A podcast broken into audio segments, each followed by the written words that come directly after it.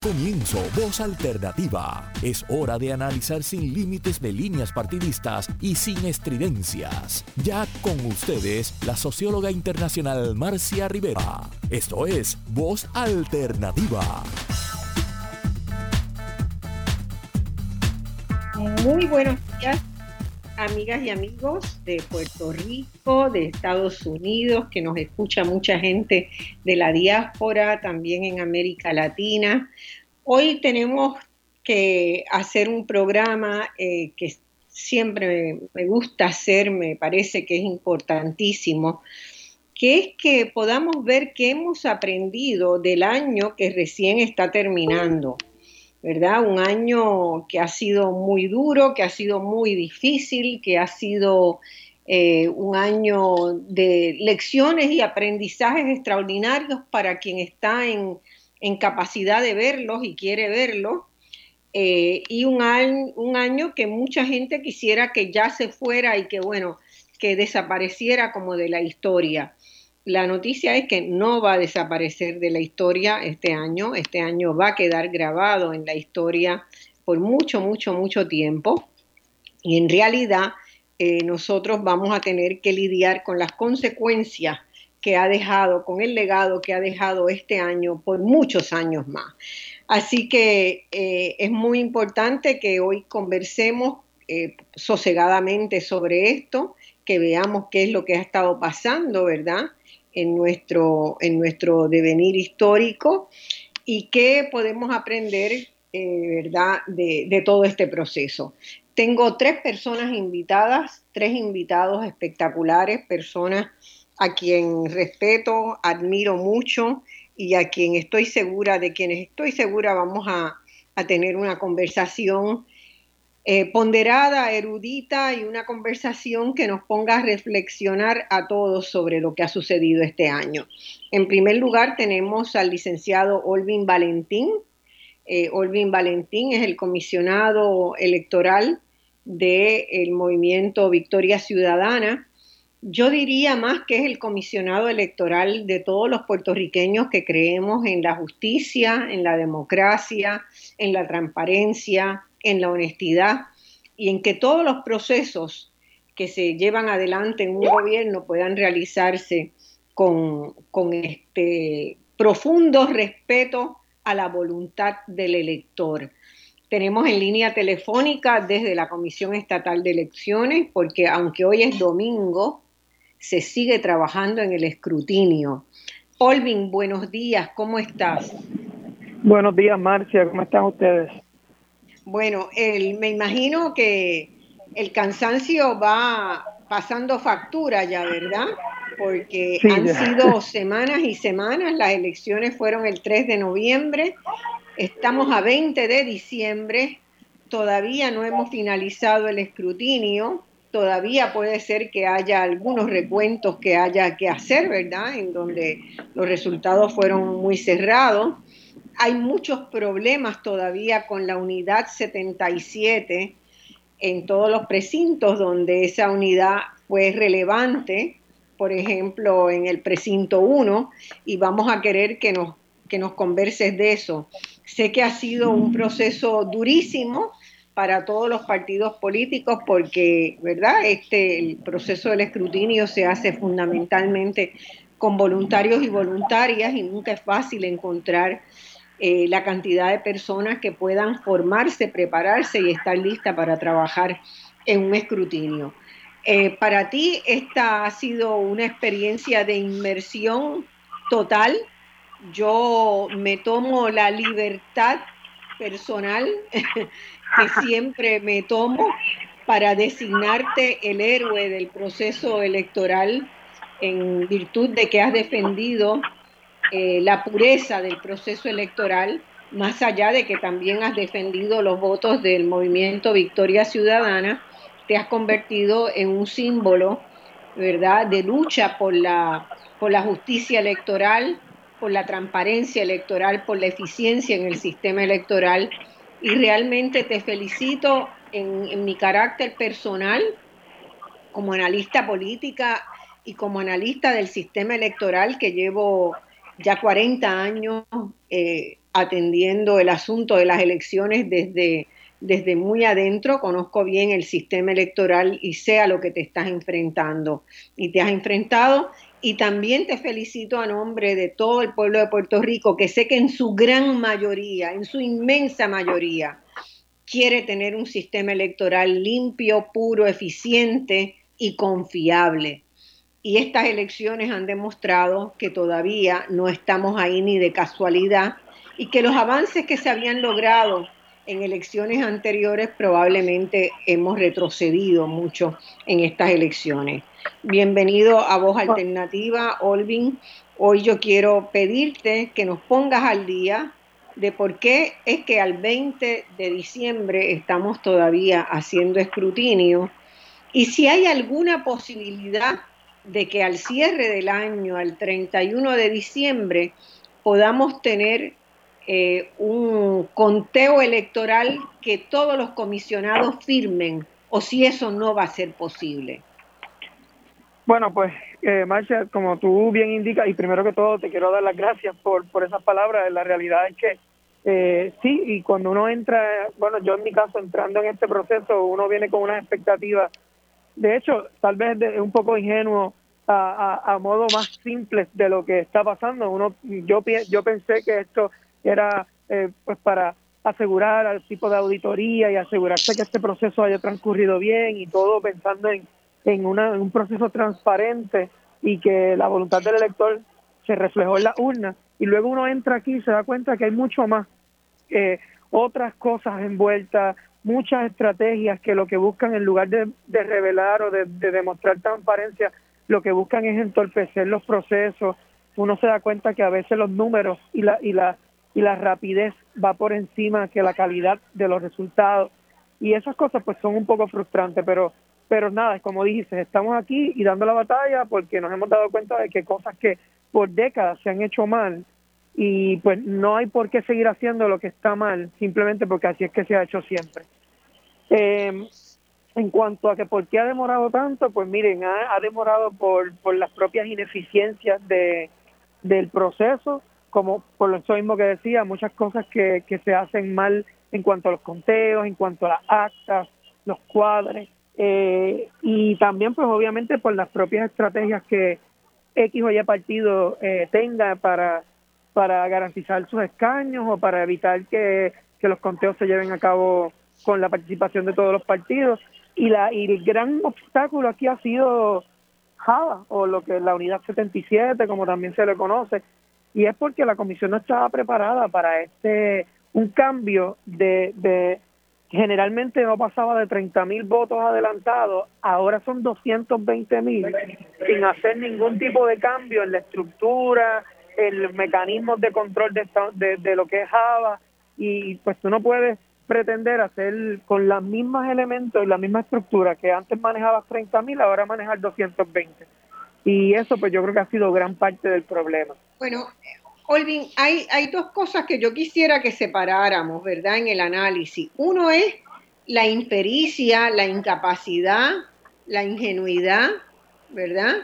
Eh, digamos, tres, hay tres factores fundamentales, pero uno tiene que ver con, con esa incapacidad profesional y eso está relacionado también con procesos que se han dado en Puerto Rico y con un hecho eh, fundamental, ¿verdad? Eh, buena parte de la gente, que, de los funcionarios públicos que forjaron el nuevo sistema electoral de Puerto Rico, en el cual yo de paso tuve, ¿verdad? Fue mi primer gran, mi primer trabajo profesional que hice fue eh, supervisar, dirigir el proceso de inscripción general de electores y de la preparación de las listas del registro electoral en, después de una reforma que se había hecho eh, en el año 72.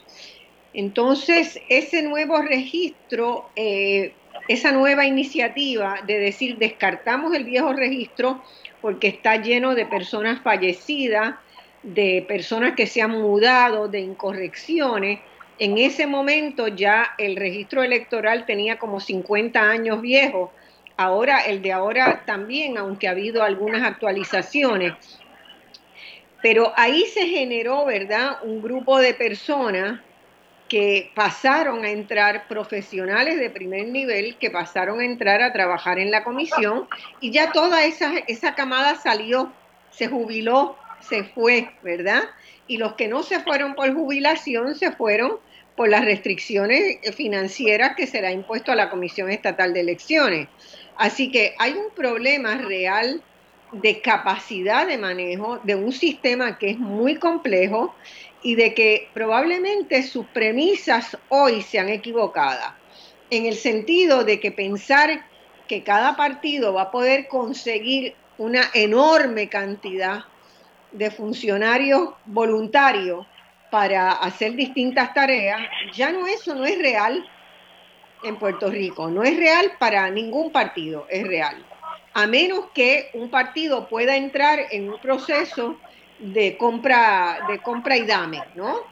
Yo te, yo te pido ahora que trabajes como funcionario y después te voy a dar un trabajito cuando lleguemos al poder o te voy a dar unas subvenciones de algunas cosas, que es terrible, que es terrible. Pero una cosa es la impericia, ¿verdad? Esa, esa impericia, otra cosa son los recursos con los que cuenta el organismo electoral y otra cosa es esa percepción, y ahí yo quiero detenerme un poco, que tenemos en Puerto Rico, de que quien gana unas elecciones arrasa con todo. Y el arrasar con todo pone un peso bien grande para hacer lo que sea para ganar unas elecciones. Y ahí es donde tenemos el problema mayor eh, que, sobre el cual tenemos que reflexionar. En otros países, quien eh, participa en una elección, hay un sistema proporcional y gana escaños y gana cargos proporcionalmente a los votos que saquen. Pero en Puerto Rico no, en Puerto Rico quien gana se lo lleva todo. Entonces ahí tenemos un problema serio, que no es un problema del manejo electoral estrictamente, sino de cómo concebimos el sistema político. Y yo quisiera que tú comentaras sobre, ¿verdad?, esos tres elementos, los recursos, la capacidad humana instalada, eh, la capacidad de los voluntarios y, y, lo, y esto que planteo que es más complejo y que pensemos a futuro. Sí, mira, yo, yo estoy completamente de acuerdo con esto de, de los recursos humanos que se necesitan para correr este tipo de procesos eh, los tiempos pues han cambiado y a esto pues hay que añadirle la situación actual con la pandemia. Todos los partidos se les ha hecho difícil poder tener todos los funcionarios eh, para, el, para correr el proceso. Incluso el partido en el poder, eh, que siempre es el que se alardea de que tiene todos los funcionarios todo el tiempo, ha habido días en las que no pueden movilizar a todas sus personas. Entonces, el, el, esa, el, el desbalance en el sentido de que el partido que está en el poder como tú indicabas, que a veces se trae personas para que trabajen y luego los recompensas con, empleo, pues también a la inversa, eh, los que ya están empleados en el gobierno, hay como un sentido de obligación de que tienen que venir a defender, a, contar y a seguir a trabajar aquí para el partido, porque es parte de, su, de tener su empleo con el gobierno. Entonces por eso es que tú ves aquí que por ejemplo, el, el PNP, que es el partido de, gobierno actualmente, y también a menor escala el, el PPD, porque también han estado en el gobierno, pues muchos de los funcionarios que tienen aquí, pues son destaques, que trabajan en agencias de gobierno y los tienen aquí asignados, están cobrando sus salarios, son empleados como tal y no tienen las mismas preocupaciones que los voluntarios típicos del resto de los, de los partidos. Por eso es que tú ves que eh, aquí están de lunes a viernes y el fin de semana la cantidad de, funcionarios es diferente, porque aunque sí son empleados... incluso en los municipios, ¿verdad? Porque tenemos que ver que el Partido Popular tiene una cantidad importante de municipios que me imagino que también movilicen empleados para, para ir a la Comisión Estatal de Elecciones. Entonces ahí hay una desigualdad intrínseca demasiado grande para los partidos pequeños o los partidos emergentes, ¿verdad? Este, una desigualdad de, condiciones de trabajo que, que, es impresionante. Sí, eso definitivamente eso sucede y, se ve, se ve aquí, por eso en la proporción de los, de los funcionarios pues siempre va a estar eh, a favor de, de, los, de los partidos que tienen algún tipo de control político porque pues, es propio de ellos, están aquí por destaque. Pero algo que, que dijiste, eh, Marcia, en cuanto a lo de la impericia de los funcionarios, hay algo que a mí me resulta bien interesante de eso, eh, y de hecho, en, discusiones acá, funcionarios o hasta los mismos comisionados, a veces ha surgido eso tratando de, traer el punto de la experiencia como si fuera algo positivo para ellos y negativo a nuestro favor. Yo veo que esto de la impericia, por decirlo así, le trae su, aunque lo puedan traer como algo negativo, yo también pienso que tiene un factor eh, positivo. En el caso particularmente de Victoria Ciudadana, que como partido, como movimiento, es la, el primer ejercicio electoral que participamos y muchos de nuestras personas, de nuestros funcionarios y funcionarias, es la primera vez que están en un proceso como este. Eso le da un, beneficio de que están viendo las cosas completamente objetivas, sin ningún tipo de, de malas mañas, ni de, ni de trucos, ni de cosas ya, adoctrinaciones del partido de que tienes que hacer esto así, así. Entonces muchos de los funcionarios de los partidos tradicionales están aquí siguiendo un librito de juego y ya y eso es lo que tienen que hacer. Nuestros funcionarios, con todo y la impericia que, que algunas personas le, le achacan, han logrado detectar fallas en el sistema, cosas que no están haciéndose bien, las actas cuando no se están corriendo, han logrado documentar en las actas eh, todas las irregularidades que han estado observando, porque están observando las cosas desde una óptica fresca, como un ciudadano o como una ciudadana que está observando su proceso electoral y cómo su voto se traduce desde que lo ponen en esa en esa papeleta hasta que llega no y se contabiliza. Y eso yo creo que es una de las cosas de las fortalezas que tiene que tiene el movimiento y los funcionarios con todo y que su inexperiencia por decirlo así están aportando algo que los demás partidos han, han dejado de pasar desapercibidos y eso es una de las cosas que estamos Me parece bien interesante, importante tu mundo. Yo no me refería eh, a eso en, en pericia en el escrutinio, me refería a la impericia que ha demostrado la Comisión Estatal de Elecciones en la ah. preparación de los eventos electorales, que la mostró en la primaria, que la mostró anteriormente en el plebiscito del 2017, que la mostró en las primarias y que la vuelve a mostrar ahora. Son tres eventos que la comisión recientemente, ¿verdad? En este cuatrienio ha tenido que organizar y en los tres ha tenido problemas muy serios. Entonces ahí es donde hay algunos elementos de esa cadena, ¿verdad? De toma de decisiones se ha quebrado profundamente. Se ha quebrado por falta de o de voluntad o de hay que hay que averiguar qué es lo que ha pasado en la, dentro de la comisión, ¿verdad? Con los funcionarios regulares de la comisión. Los que han participado en el escrutinio son todos héroes de alguna manera, ¿verdad? Héroes y heroínas, porque es un trabajo de tratar de, enmendar eh, algo que ha estado mal hecho, pero a mí me preocupa muchísimo, por ejemplo, Java, ¿verdad? La Junta que administra los procesos de voto adelantado, eh, de voto ausente. Eh, Java, o sea, no puede ser que Java no se hubiera preparado porque todo el mundo sabía era predecible a cualquier, a cualquier persona que le hubieran preguntado vinculada al sistema electoral, sabía, iba a saber que se iba a multiplicar exponencialmente por la pandemia las solicitudes. Sí, definitivo. Y entonces se, se sabía que la cantidad iba a, a multiplicarse exponencialmente, pero no se tomaron medidas o no se reestructuró esa unidad ni se repensó la Java para atender eso, ¿sabes? La misma cantidad de funciones de, de, empleados, la misma estructura. Entonces ahora, ya que estamos aquí dentro, estamos haciendo unos ejercicios de introspección, incluso conversaciones con otros eh, otros comisionados electorales de partidos eh, emergentes, que también estamos observando y viendo, mira, esto Java tiene que reinventarse, debe tener otras juntas, subjuntas para atender las diferentes modalidades, debe haber unos entonces, aparte de, y, volviendo a lo de la ineficiencia, en este caso de la, de la comisión, a veces, yo no sé, esta ineficiencia puede ser accidental, como también puede ser por diseño. Eh, nosotros estuvimos hablando de, la, de, de los problemas que hay en cuanto a cosas tan sencillas como llevar un control, un inventario de los maletines.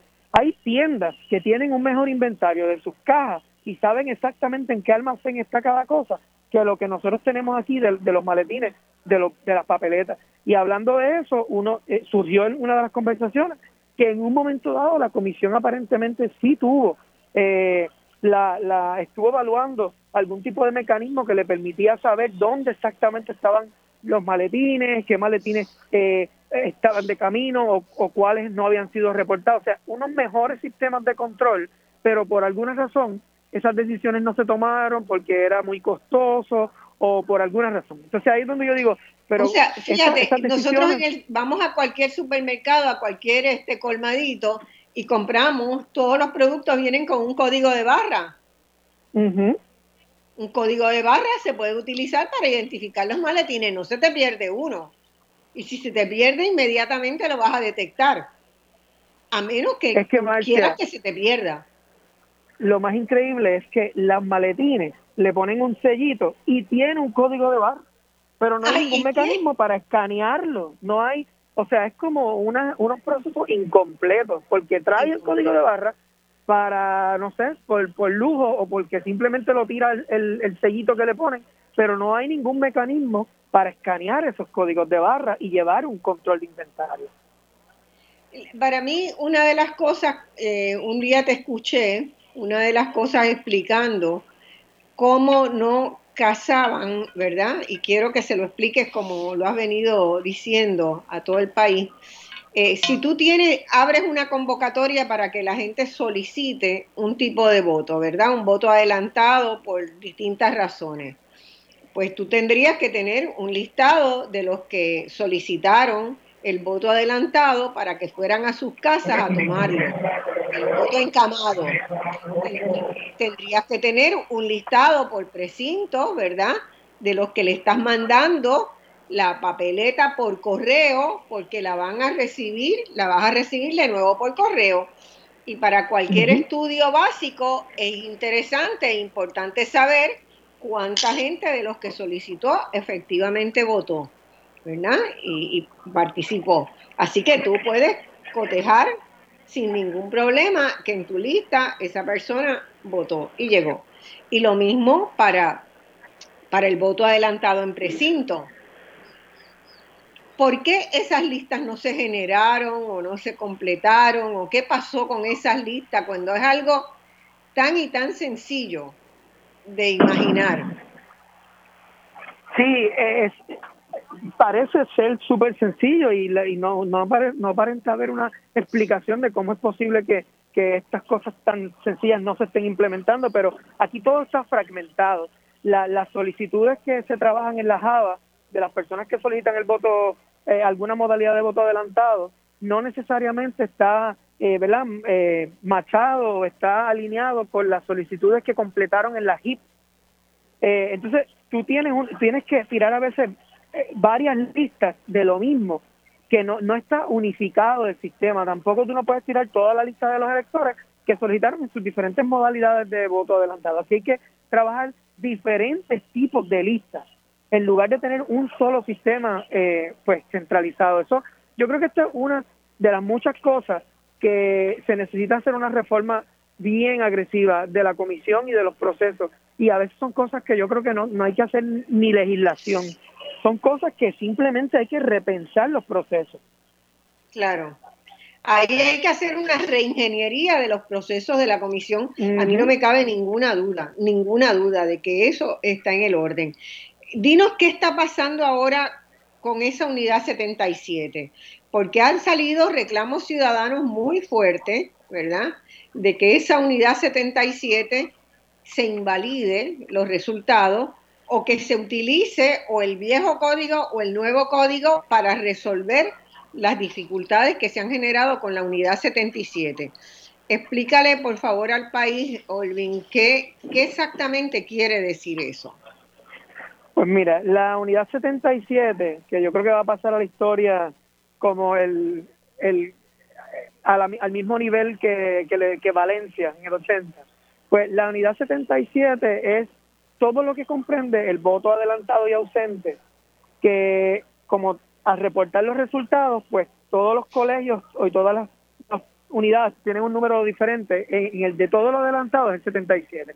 El problema con esa unidad 77 o los votos de Java es que el proceso de escrutinio, ya en ese proceso ha habido muchas irregularidades.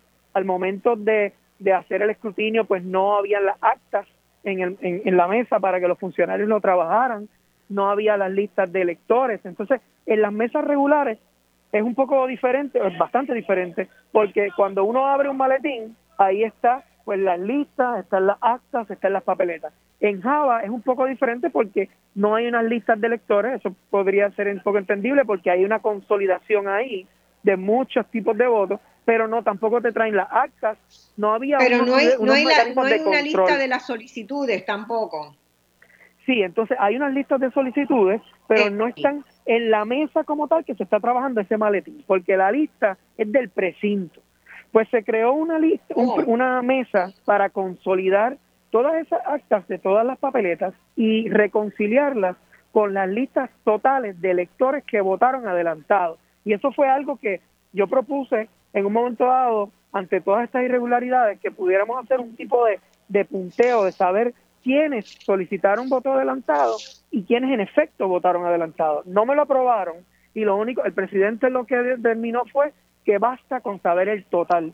Pero aún con eso, se sentaron, que este es el problema que hay con la unidad, del, por lo menos del 1 al 5, se sentaron, se consolidaron y resulta que el total de personas que votó adelantado en la unidad 77 de los precintos 1 al 5 es mucho menor que la cantidad de papeletas que deberían haber ahí. Y ese escenario, que para mí es alarmante, no es igualmente alarmante para muchos otros comisionados aquí, eh, y no, no, no hay una explicación a esto. Y ahí es donde viene nuestro reclamo de que ante esas serias irregularidades y ese descuadre en el que hay más papeletas que electores, esa unidad completa debería ser electores que lo solicitaron. Electores que lo solicitaron y que votaron. Porque se, se, hizo el ejercicio de no solo los que lo solicitaron, ah, también que electores que votaron. Hay más papeletas que electores que están firmando como que votaron. Como que votaron adelantado, correcto. Se, o sea, son tres, cosas. Tres cosas. Los que solicitaron, los que votaron y las papeletas. Hay más papeletas que cualquiera de las otras dos. Eso es correcto. ¿Y cómo llegaron esas papeletas allí? ¿Las trajo la cigüeña? Eso, pues, es parte de lo que las explicaciones que yo necesito que, que nos den y yo y yo creo que el país exige y merece que, se dé una justificación. ¿Sabes? No mira, para dar un ejemplo más concreto, la legislativa. otra pregunta que te hago, en esa línea, en esa situación, ¿se da más en unos precintos que en otros? ¿Podemos identificar algunos precintos donde eh, ese por ciento que exceden las papeletas en relación a los votantes o a los que solicitaron es mayor? Lo, hasta ahora, lamentablemente, solamente se ha hecho esa reconciliación en los precintos 1 al 5 de San Juan nada más. Y en todo el resto del país ni siquiera se ha hecho. En todo el resto del país ni siquiera se ha hecho esa reconciliación. Han estado ¿verdad? pasando papeletas y se ha estado escrutando, entre comillas, todo lo que es Java, pero esa reconciliación, que fueron parte de unas instrucciones que emitió la, la comisión, no se han completado. Yo estoy eh, ¿verdad? pendiente de este proceso porque yo, yo creo que sin eso no se puede declarar ningún tipo de resultados hasta que eso no esté conciliado. Y en San Juan nada más, en los precintos, dos, por ejemplo, del 2 al 4, del 2 al 5 nada más, porque el 1 todavía están bregando con él, del 2 al 4 nada más, en la legislativa hay casi 1.500 papeletas por encima de lo que debería haber. O sea, eso, eso es inaceptable. Estamos hablando de que 1.500 electores por encima de lo que de lo que debían votar o cómo es que hay más papeletas que electores. No hay, no aparenta haber ninguna explicación lógica al respecto y para mí esto es algo muy serio. y, entre esas papeletas de más estaban las planchadas, las que nunca se doblaron. exacto, entre todas las papeletas, entre el universo de papeletas de Java o de la unidad 77, nuestros funcionarios también identificaron y levantaron unas preocupaciones sobre unas papeletas que no tenían ningún tipo de doblez que es lo que tú estás, ¿verdad? Para los que nos están escuchando, que, que no tenían ningún tipo de doble. Todas las papeletas que llegan a la unidad 77 llegaron por Java o por lo que significa que es voto adelantado y ausente y llegaron ya sea por correo, lo cual tuvieron que haber sido metidas en un sobre, llegaron por domicilio, que también las meten en un sobre, confinados las meten en un sobre, ¿sabes? De todas las modalidades del voto adelantado iban dentro de un sobre. Es imposible que la papeleta legislativa, que es, la, que es bien larga, no tuviera ni un solo doblez. Eh, y eso también es una investigación que está pendiente aquí en la comisión para que se traiga ese, argumento. Y esas sí, pues también están incluidas en ahí. En, en, una entrevista el presidente dijo que él no entendía cómo eso había podido pasar, ¿verdad? Este, que me pareció bastante ingenua su, su sorpresa, eh, porque uno puede imaginar cómo eso puede pasar. El presidente no lo había imaginado. Eh, ¿Cuál sería la próxima acción en el caso de Victoria Ciudadana y, tú como comisionado electoral de no resolverse, de no tener una contestación satisfactoria a estas preguntas que tú como comisionado estás llevando ahí y que estás llevándola no solo por Victoria Ciudadana, sino por la pureza de todo el resultado electoral, porque se ha violentado, ¿verdad?, la voluntad de los electores en Puerto Rico. ¿Cuál sería el próximo paso? ¿Están visualizando una posibilidad de alguna acción jurídica? Pues mira, nosotros, yo sometí una moción a la comisión eh, o una petición eh, bastante extensa presentando todas las irregularidades y también haciendo una petición de que ante ese descuadre hay que hacer un, un recuento de por lo menos la unidad 77.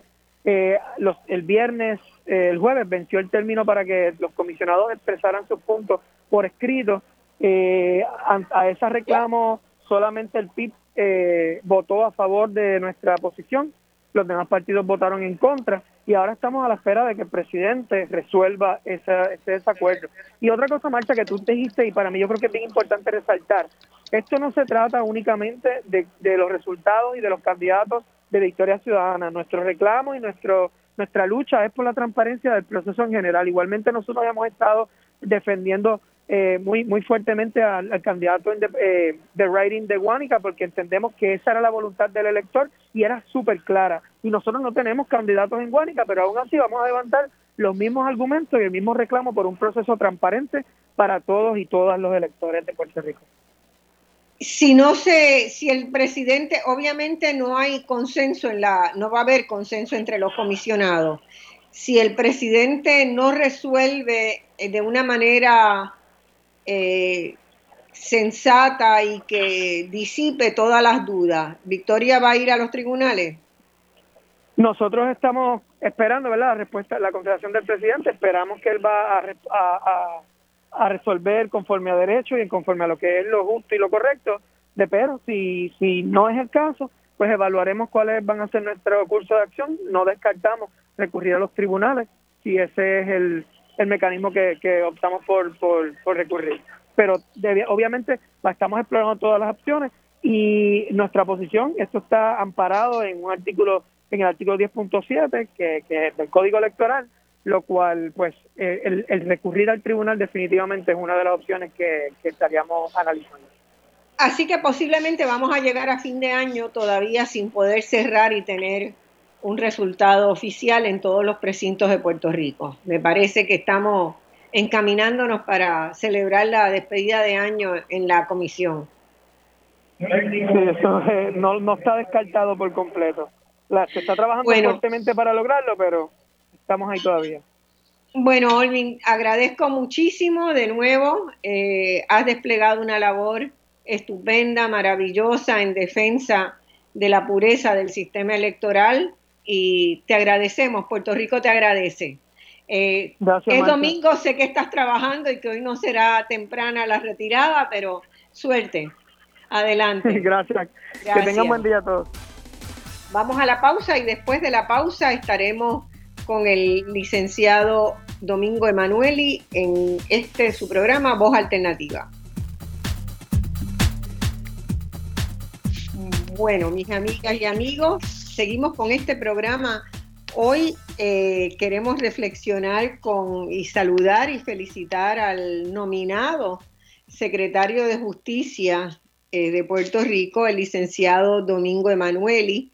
Domingo es una persona muy reconocida en Puerto Rico por su labor eh, profesional y por su capacidad de dialogar y de entenderse con gente muy diversa con profesionales de su rango, con el sector empresarial, con los movimientos sociales, con los independentistas, con los soberanistas, con los anexionistas.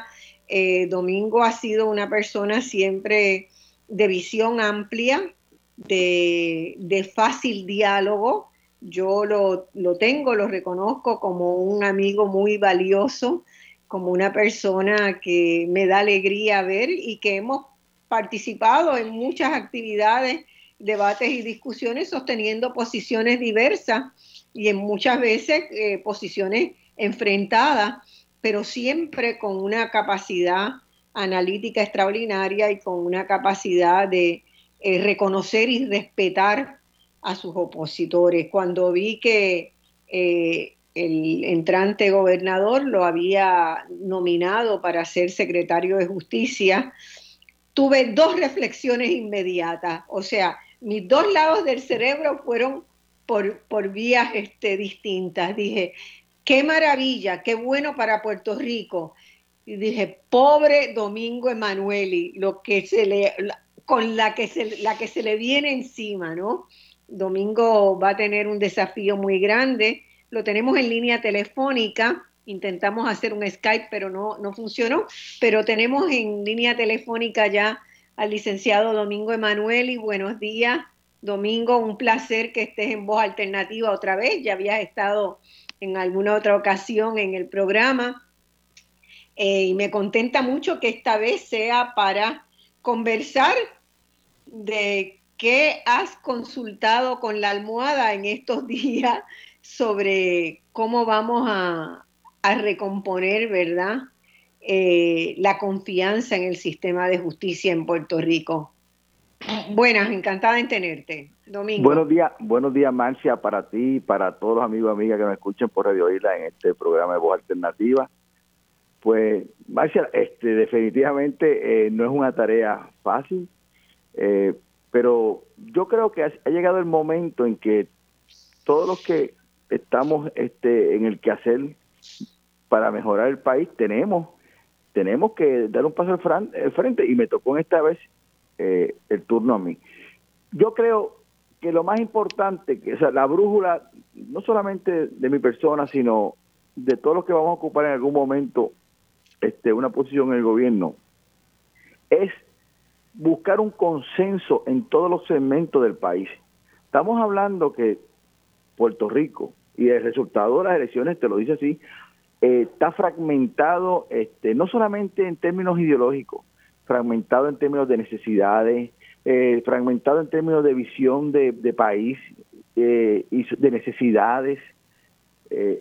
y, y, yo entro a un, a un departamento de justicia con todo eso este servido en la mesa y, te digo pues a mí y tú me conoces a mí hace tiempo yo estoy dispuesto a trabajar con todo eso como he trabajado en otras ocasiones. Yo creo que si queremos si queremos un Puerto Rico mejor tenemos que trabajar con la diferencia este buscarle trabajar con la verdad y encaminado todo para que empecemos un nuevo país tratando a todo el mundo con respeto, eh, a todo el mundo con lo que merece y evitando, evitando que haya la menor suspicacia de la gente en torno a cómo se está comportando el, los dirigentes y en, específico pues los, secretarios del, gobierno y los gobernantes.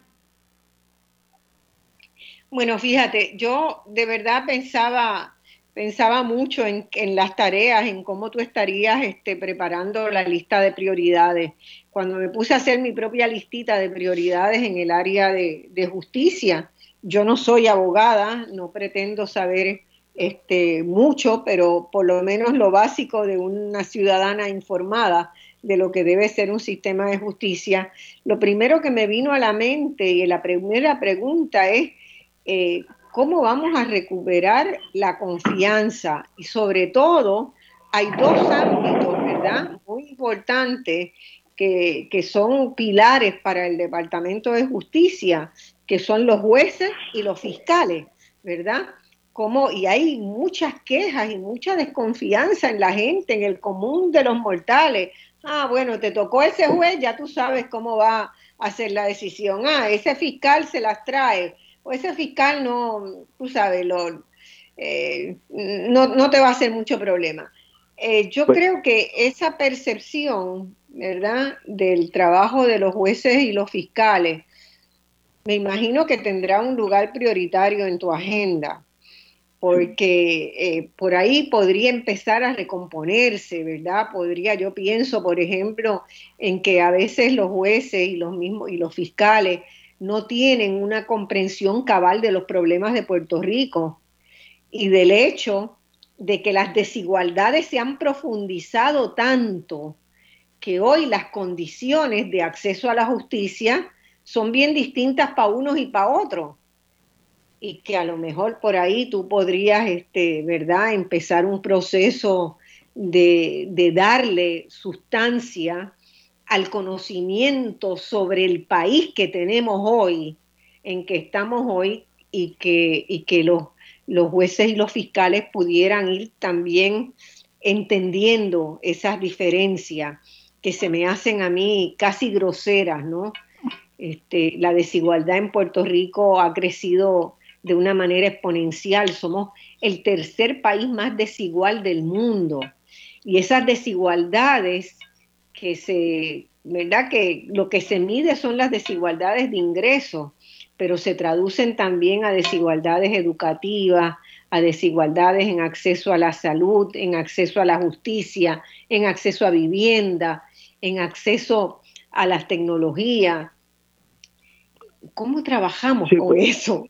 Pues fíjate, este, Marcia, yo como eh, eh, esa prioridad número uno en esa lista está como número uno en mi lista. yo quiero eh, humanizar, humanizar la función del Departamento de Justicia. O sea, yo o pretender entrar en, las funciones de, de, lo judicial, pues no me corresponde a mí, porque yo como, como, como miembro del Ejecutivo no puedo entrar eh, a dar instrucciones ni, a, ni sugerencias al Poder Judicial. Sin embargo, sí con el ejemplo que yo me propongo brindar eh, dirigiendo el Departamento de Salud, yo creo que yo podré eh, ayudar a que ese, ese, ese camino empiece a forjarse. Por ejemplo, si tú quieres que la, el Departamento de Justicia eh, comience a, a gozar de más respeto, pues tú tienes que comenzar dándole independencia de criterio a los fiscales. Y ese, esa independencia de criterio comienza desde la jefa de los fiscales o el jefe de los fiscales a los fiscales de distrito y a los fiscales de sala. ¿Por qué? Porque ese fiscal de sala es el que está viendo esa necesidad, esa diferencia, porque no todos los acusados, no todos los casos son iguales, o sea, podrían el delito leer de la misma forma, y pero el, eh, los hechos, este, cuando tú le dices, le das un tinte humano, son cambian, entonces ese fiscal tiene que tener una discreción en esa sala para poder tomar unas decisiones. Y obviamente esa, esa, esa discreción le, le, va a ganar a él respeto con el tribunal y a la misma vez con la comunidad, porque él no tiene que estar pidiéndole permiso eh, eh, para casos este, del diario vivir, o sea, y del diario este la forma que se desenvuelve diariamente en el tribunal, ni al fiscal de distrito y mucho menos a San Juan. ¿Por qué? Porque hay que devolverle esa razón de ser de, de que él es el abogado, el fiscal de, las víctimas en ese momento. Otra cosa que tiene que entender y que hay que enseñarle, o sea, al pueblo es que el Departamento de Justicia no solamente es un departamento para procesar personas de que, cometen conducta criminal, sino también velar por los derechos que de aquellos que están acusados aun cuando no han cometido conducta criminal y entonces se encuentran acusados injustamente porque hay que trabajar en esa, esas áreas y es una labor que yo creo. Dime. Eh, ah, eh, eso es bien importante y no solamente hay que ir tratando, ¿verdad? En, eh, en Uruguay, donde paso buena parte de mi tiempo, he estado observando cómo el país fue logrando ir profundizando y expandiendo el ámbito de los derechos humanos y civiles, ¿verdad? De que la gente sienta que está amparada por un régimen de derecho, que existe el derecho a, un juicio justo, a un juicio rápido, eh, a unas condiciones de, ¿verdad? de seguridad en el proceso de ser enjuiciados si uno está acusado de un delito, sea penal, sea civil, eh, esa seguridad de estar amparado en un, en un país que, que respeta los derechos. Y yo creo que ahí también hay un desafío importante, ¿verdad? Que no es solamente para el, para el que está acusado, sino para el ciudadano común y corriente que sepa que si en algún momento llegara a estar acusado, pues va a encontrar una, situación amparada razonable, ¿verdad? Que está amparado en un ámbito eh, de conocimiento, de, respeto, de, de, conservación de los derechos fundamentales y de ampliación del régimen de derechos.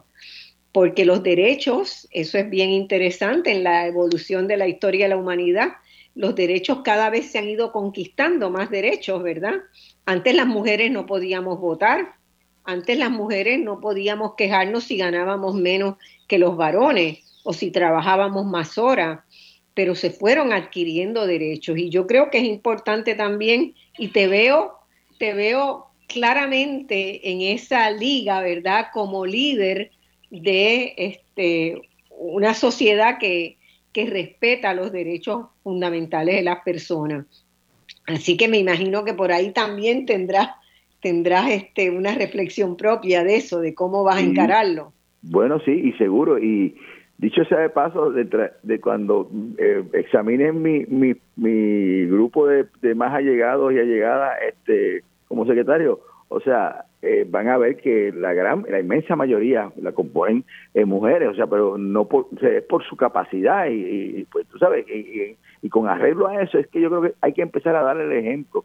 Y, y me parece a mí que una vez este el país se le vaya informando la, las decisiones, mira, se tomó esta decisión, en este caso esta persona, pues sí, se decidió procesarlo por X o por Y, o en este caso se determinó que la recomendación era no procesarlo, o si estuviera acusado ya, archivarle el caso y explicarle. Y la gente, Marcia, pues, probablemente en alguna que otra ocasión, y o, en, bastantes ocasiones, podrán estar en desacuerdo o en acuerdo contigo. Lo que lo más importante es, más que la coincidencia, es que ellos sepan que la persona que le está hablando le está hablando con honestidad intelectual, o sea que, que es lo que está que lo que está pasando. Y sobre todo saber que el derecho, ya sea en la etapa civil, como en la etapa criminal es un agente de cambio social.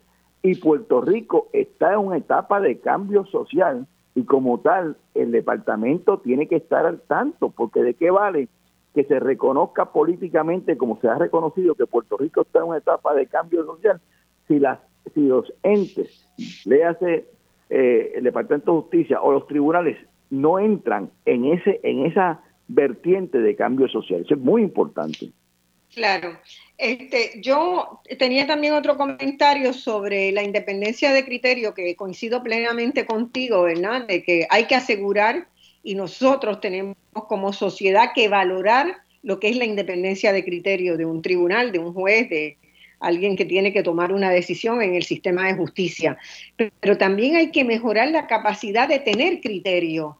Sí. Eh, ¿verdad? Y eso se da en el proceso de los nombramientos. Ahí te pregunto si de alguna manera tú has pensado en qué tipo de mecanismo se podría instaurar en Puerto Rico para mejorar esa capacidad de selección de los funcionarios más importantes, ¿verdad? De los pilares del sistema de justicia, que son jueces y fiscales, si estás previendo que te vas a mover en esa, en esa dirección, pero ciertamente también hay mucha queja de que, de que quienes llegan a la carrera judicial o que llegan a la carrera de fiscal llegan por vinculaciones político-partidistas y no por mérito. ¿Cómo aseguramos que se instala esa capacidad de tener criterio, de tener mérito profesional para estar en el cargo? Esa es una de las cosas que, que a mí me preocupa y que yo sé que tú debes estar pensando sobre eso. Sí, fíjate, Marcia, este, bajo el sistema constitucional que tenemos ahora, del cual yo yo estoy de acuerdo es que el, que el gobernador nombre este a, los jueces y a los fiscales con el consejo de consentimiento del del pues del senado y, y algunos, en algunas ocasiones, pero obviamente cuando fiscales y jueces pues, con el Senado, pues obviamente pues eh, el criterio debe ser la, eh, excelencia. Se han hablado de otros de, de, otros de otros mecanismos como elección, este, pero en realidad pues la elección prácticamente te podría convertir este, la selección de jueces y, fiscales en algo peor todavía. O sea, yo lo que creo es que en este proceso que todos estamos viviendo, en este proceso Pero que todos podríamos pensar en paneles de mérito, por ejemplo, ¿verdad? Este, hay, hay, hay muchos mecanismos. Bueno, bueno como por ejemplo, sí, seguro. En, Estados Unidos, por ejemplo, en muchas, en muchas instituciones, por ejemplo, o sea, si tú tienes que salirte de la Constitución, por ejemplo, pues muchas muchas instituciones este, hacen recomendaciones al presidente de los Estados Unidos.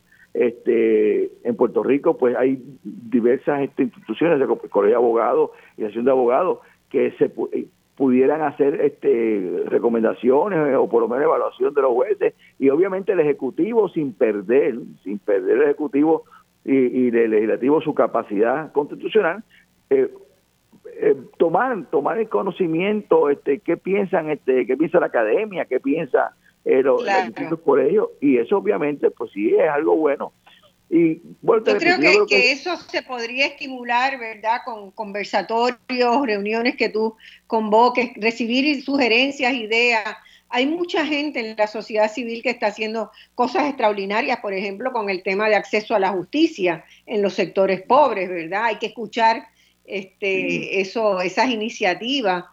Pero yo estoy segura que tú vas a, vas a ir con esa, con esa onda. Este, la, última pregunta que te quería hacer tiene que ver con el desprestigio, ¿verdad? Y las controversias que han estado, que han estado alrededor del FEI, del panel del fiscal especial, y la relación entre justicia y el panel que en estos últimos años fue bastante complicada, eh, si queremos señalarla de alguna manera. Eh, me parece, yo, yo tiendo a pensar que, el panel del FEI tiene un valor importante y que probablemente hay que, hay que repensarlo, pero hay que mantener alguna, alguna forma de, de, panel de fiscales especial independiente. Pero ciertamente lo que hemos visto en los últimos años este, no es la mejor, eh, eh, ¿verdad? No es la mejor evidencia de un sistema de justicia. Eh, ¿qué, cómo ¿Tienes ya alguna idea de cómo se va a abordar eso? ¿De, de qué, en qué línea te movería? Sí, yo, yo eh, yo yo yo este tan pronto fui nominado al puesto de, secretario de justicia yo solicité y obtuve una reunión con el panel de FEI con los, componentes del panel de FEI una reunión muy buena donde yo le hice sentir, saber este cuál era mi parecer en cuanto a, a, justicia cómo deberíamos eh, trabajar. Ellos también muy cordialmente me dieron su parecer de, lo de cómo eh, debía ser esa relación.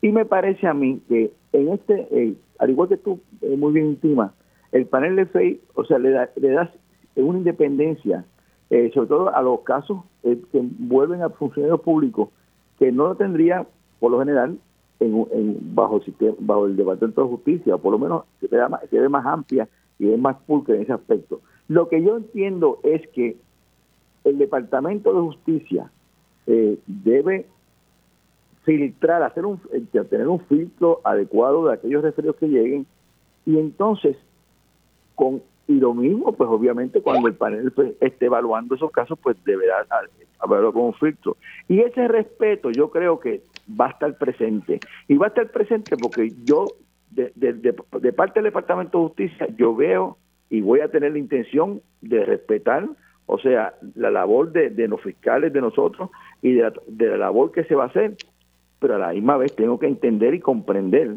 este, la labor del FEI, aunque puedan haber decisiones que en algunos casos yo no estoy conforme con ellas, como las ha habido. Y entonces, en ese aspecto, cuando tú empiezas a trabajar con ese respeto, es como en los tribunales. ¿Cuántas veces tú no llevas, a no llevas un caso a los tribunales y, te fallan en contra un juez o una juez que tú admiras? Este, y tú vas y la revisas. Pues yo creo que debe darse esa relación de que reconociendo que cada cual tiene que hacer su labor, pero tiene que hacerla con el compromiso social con el país. Y en la medida que esa, ese respeto se da, esas relaciones se mejoran y el mismo sistema, ambos sistemas, este, se, eh, se, se crecen ante el pueblo. Y eso es lo que yo creo que debemos hacer y estamos y yo y yo estoy seguro que tanto yo como eh, los distinguidos y distinguidas eh, juezas que componen el país pues queremos hacer por el país. Bueno, yo te deseo desde ya, sabes que, este, que pienso bien de ti, que sé que eres una persona razonable, dialogante, eh, que tienes, no tienes la mente cerrada, y eso es una ganancia extraordinaria para Puerto Rico, tener un secretario de justicia que venga así. También hay que, hay que decirlo, ¿verdad? El país también está cansado de que haya, la justicia se presta para cualquier cosa, para fabricar casos, para, este, para tirar, tirar toallas, como dicen en la calle, le tiró un toallazo, no procesó a este. Yo creo que, que el país necesita más que nada eh, recuperar confianza en el sistema de justicia. Yo estoy convencida de que tú tienes esa, esa oportunidad en tus manos, esa posibilidad de hacerlo ahora mismo en este proceso electoral hemos visto que se ha abierto y lo abrió la ciudadanía, pues gente de la sociedad civil, de los grupos de base que gestaron el concepto de justicia electoral, ¿verdad? Porque se ha violentado también la voluntad de los electores y todavía no sabemos cómo va a terminar este, este lamentable, lamentable episodio de, de procesamiento electoral pero sí también hay que trabajar en el ámbito de repensar. Eh, yo personalmente siempre he creído que lo electoral debe estar en un nivel eh, de tribunal, en un nivel consignado en la constitución, ¿verdad? Hay que dar un paso para para viabilizar una justicia electoral al más alto nivel. Así que son cosas sobre las cuales hay que pensar muy seriamente. No es meramente fraguar un nuevo proyecto de ley porque llevamos años, cada seis meses hay un nuevo código electoral, hay enmiendas al código. En el 2011 hubo varias enmiendas en un año al código electoral. Entonces hay que, es momento de repensar la estructura política del país seriamente y yo personalmente estoy muy, muy contenta de que tú puedas estar en justicia y que puedas también incorporar esa mirada, ¿verdad?, de justicia electoral a, tu, a tu ya cargada, a lo que va a ser tu ya cargada eh, experiencia, tu ya cargada agenda de trabajo. Un abrazo grande y mis mejores deseos para una buena, una buena gestión. No creo que vas a tener ningún problema en la confirmación, así que mis felicitaciones ya como secretario. Muchas gracias, Marcia, y, buen fin de semana y, feliz día a, ti y a todos los amigos y amigas. Este, Iguales a ustedes y que podamos terminar el año por lo menos con un resultado electoral. Sí, pues muchas gracias y bonito día. ¿eh? Bueno, igual. Te abrazo. Bueno, amigos, vamos a una pausa y volvemos de inmediato con voz alternativa y vamos a tener en el siguiente segmento a la licenciada Ana Irma Rivera Lacén, la senadora Ana Irma Rivera Lacén, electa por el pueblo de Puerto Rico. Eh, a ver cómo piensa ella que se va a trabajar desde el Senado eh, el proceso de transformación del país. Adelante. Bueno, mis amigos, estamos de vuelta en este programa hoy, donde vamos a repasar lo que ha sido este año 2020, 2020 lo vamos a recordar para el resto de la vida, queramos o no. Pero el 2020 también trajo algunas cosas muy positivas, ¿verdad? Entre esas cosas positivas es que la licenciada Ana Irma Rivera Lacén, eh, reconocida, destacada, feminista, líder de Puerto Rico, de los derechos humanos, de los derechos civiles, expresidenta del Colegio de Abogados, eh, fue electa senadora de Puerto Rico y en, en enero, enero ¿cuánto asumen ustedes? El 2, 2 de enero. El, 2 de enero, junto con todas las candidaturas asumen el mismo día.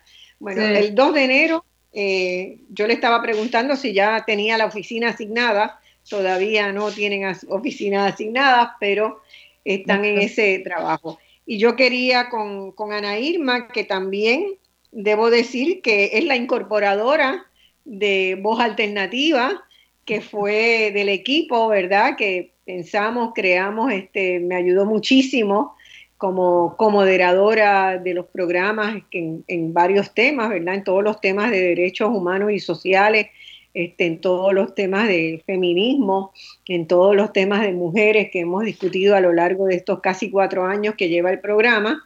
Ana Irma ha sido de ese, de ese grupo de personas. En el último año no la vieron tanto porque era candidata y hay un compromiso, ¿verdad? Este, en los medios de que uno tiene que disponer muy prudentemente del tiempo que se utiliza en los medios en relación a los candidatos a cargos públicos. Ella ya ha sido electa senadora, así que Ana Irma tenemos más libertad ahora de poder hablar y compartir con este público que siempre en todos los programas que hiciste este, te, respetó y te admiró mucho. Eh, yo quiero empezar preguntando si te sorprendió la elección o la esperaba o la tenía. Pues yo era de las que te decía que estaba segura. Sí, tú sabes que yo te decía, bueno, yo las veces que he competido, usando la, el mejor sentido de la palabra, para algo, siempre voy con miedo en el sentido de que yo no apuesto nada hasta que yo no vea el resultado este, hasta el final. Yo, inclusive en esta, en estas elecciones, eh, no tuve la oportunidad de hacer toda la campaña, toda la eh, promoción de mi candidatura que me hubiera gustado. Eh, sobre todo pues porque estaba bien ocupada también con los asuntos internos de Victoria Ciudadana, eh, pero además por, por, falta de accesibilidad en muchas ocasiones a algunos de los medios. Así que hicimos campañas de muchas otras maneras, este, así que yo pues no sabía, gente como tú me decían que sí, otras muchas amistades, gente que, que me encontraba por ahí yo había hecho numeritos.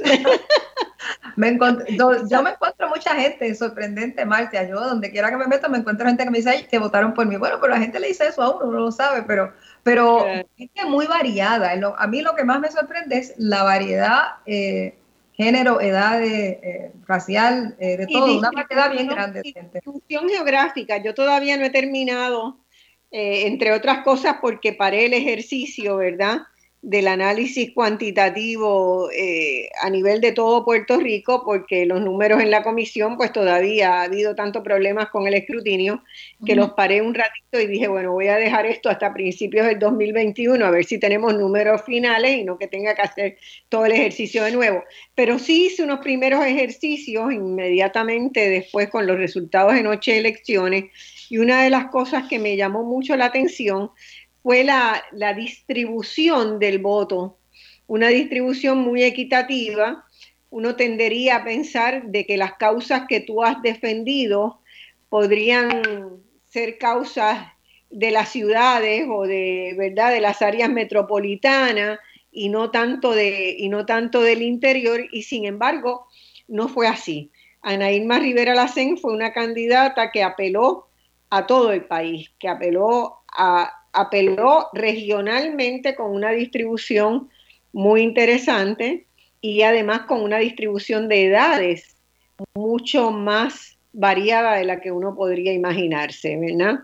Y eso está, en cuanto termine el ejercicio de la, obviamente te lo voy a mandar, este, encantaría, porque esa es la impresión que yo tengo por lo, por lo que te digo, que la gente se me hace, que la gente que me ha escrito, además ha escrito gente de muchas partes de Puerto Rico diciéndome que si su familia, que si este, sus amistades, de todas partes de Puerto Rico, y sé que en distribuciones de edades eh, distintas, este, me gustaría muchísimo cuando termines esa, ese análisis para, para ver por dónde va la cosa, porque además es importante para saber cómo, cuál es la percepción que tiene eh, las personas que votaron por uno sobre qué y también te deja ver por dónde van las expectativas. Yo mi, fíjate, mi conclusión preliminar en ese ejercicio que hice de esos primeros cuatro días, cinco días después de las elecciones, que me encerré a trabajar con, con este, esos números, era lo que pensé en ese momento es que eh, más que una candidatura, una candidatura de estas este, modernas, atractivas, eh, dibujadas, fabricadas, había algo que, la, que toda la gente, que todos los sectores, felizmente todavía, ¿verdad? Felizmente, y lo subrayo, hay unos valores que la gente reconoce de coherencia, de consistencia, de honestidad, de valentía. Y esos son como unos valores universales que tú los llevaste a la campaña, no porque un relacionista público vino a decirte cómo debías incorporarlos, sino porque los has defendido y encarnado toda la vida y que eso me ayudaba a explicar, ¿verdad?, algunas diferencias con, patrones de votación dentro de la misma fuerza política, pero sí había una, una un mayor reconocimiento eh, y yo pienso que, esos son los valores. Y te pregunto, empiezo por ahí la, entrevista, con esos mismos valores llegas al Senado. Y en el pues. Senado tiene, vas a tener que usar mucha valentía, mucha coherencia, mucha capacidad de tomar decisiones difíciles, ¿verdad? De enfrentar muchas cosas, de desenmascarar mucha corrupción y de bregar en el buen sentido de la palabra, en el sentido original de la palabra bregar, por construir un espacio legislativo que encarne tus valores y no que encarne los valores de lo que ha sido la legislatura de Puerto Rico en los últimas, por lo menos en las últimas dos décadas, ¿no? Que se ha ido deteriorando tanto de tener casos de corrupción, de tener eh, amiguismos para la asignación de recursos. Así que hoy, nunca más que antes, esos valores que fuiste curtiendo a lo largo de toda la vida, los necesitas todos juntitos para presentarte en el Senado.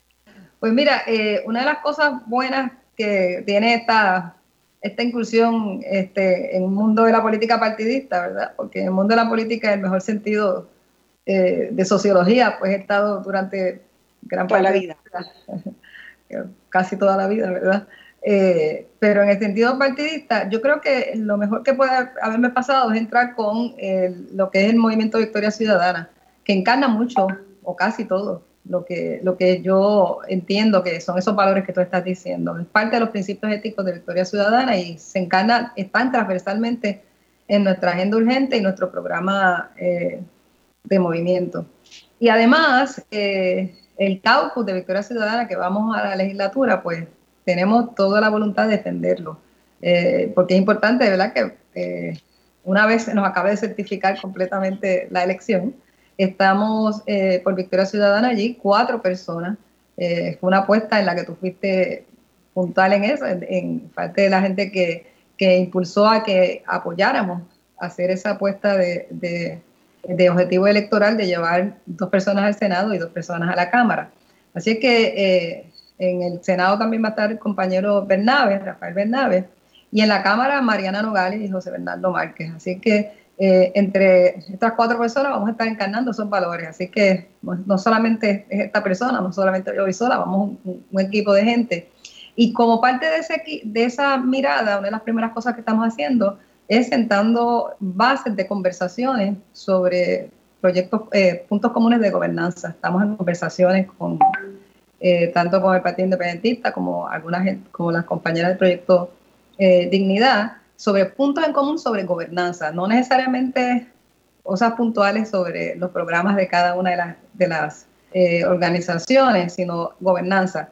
¿Por qué? Porque para poder trabajar allí, eso, tiene que estar bien establecido y sobre todo tiene que ser de una manera equitativa para que las, los, estos, las organizaciones partidos eh, que entramos, nueva, en el caso del Movimiento de Ciudadana y las demás organizaciones, eh, tengamos el mismo acceso eh, a poder echar para adelante las discusiones, más que, más que nada, porque tú podrás, podremos tener diferencias unas organizaciones de otras, pero si no tenemos acceso a la discusión de una manera democrática, de nada sirve porque no vamos a poder establecer esa, el pueblo no va a poder escuchar eh, ni siquiera la discusión de las diferencias, porque no, no vamos a tener el mejor acceso.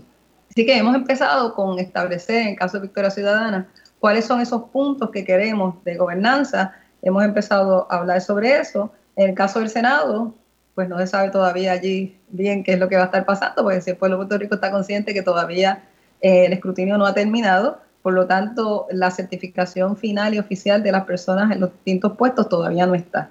Esto está caminando, ¿verdad?, sobre una base preliminar del resultado de las elecciones, de la noche de las elecciones, eh, pero el, 2 de enero se, juramentará, eh, supongo, con alguna certificación eh, que le dé alguna certeza al pueblo de Puerto Rico que las personas que sean juramentadas hayan sido juramentadas con el voto del pueblo de puertorriqueño.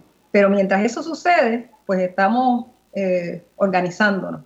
En el caso de Victoria Ciudadana, pues estamos estableciendo, como te digo, unos puntos de, gobernanza, que es básicamente la democracia al interior del, del cuerpo, o sea, vamos a estar mirando ese reglamento que aprueba el cuerpo. Sabemos que el reglamento actual es un reglamento hecho a imagen y semejanza del de, señor Rivera Chats, que decir que tiene unos poderes bien despóticos, eh, de muy poca participación democrática para eh, los que los partidos, en el caso nuestro, los que Movimiento Internacional, que no estamos en la, eh, no, somos mayoría, pero este es una, una, un momento distinto, porque realmente hablar de mayoría con el mandato que dio el pueblo de Puerto Rico no es el correcto. En este momento el pueblo de Puerto Rico lo que dio fue un mandato de que todo el mundo se siente a participar y que se escuche. Yo creo que el mandato que dio el pueblo de Puerto Rico a, todas a lo largo y a lo ancho de las elecciones es que no deben haber mayorías aplastantes eh, y que lo que es un mandato de participación diversa. Y creo que ese fue el mandato que dio y así debería comportarse, comportarse la legislatura. Así que ese reglamento actual del Senado hay que mirarlo, sin duda hay que cambiarlo. Eh, nuestra posición, y entendemos que debe ser así, que hay que mirarlo de una manera que garantice la participación y la equidad a todas las entidades políticas que entramos.